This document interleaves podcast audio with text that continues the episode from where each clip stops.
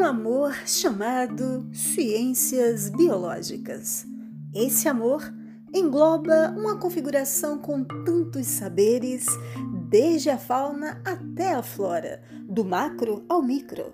Ciências biológicas tão gentis e tão assustadoras, tão simples, complexas e exuberantes no mesmo instante. Entretanto, com ensinamentos para todos os lados. Um destes não poderia deixar de mensurar a química da vida, bioquímica.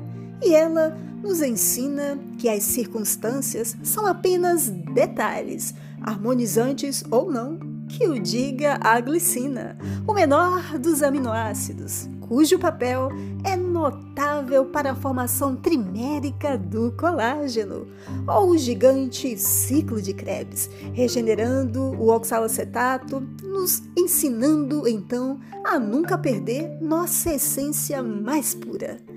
Tal amor é uma configuração exógena e endógena, é uma literácia odiada e amada, mas acima de tudo, mágica reluzente com sua embriogênese ou a estonteante metamorfose, ecossistemas, biomas, oh céus!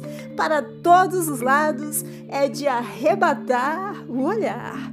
Sendo assim, presto minha homenagem póstuma aos biólogos, no mais aqui presentes, bem como minha sincera homenagem aos professores aposentados deste colegiado, aos efetivos docentes do curso de Ciências Biológicas da UESB.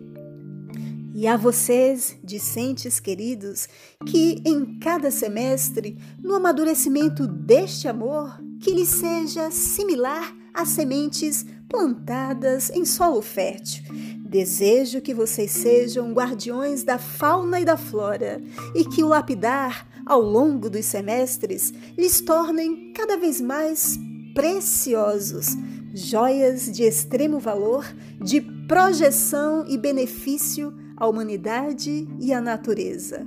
Jubilemos pelo nosso verde dia, dia vida, dia 3 de setembro. Parabéns, biólogos!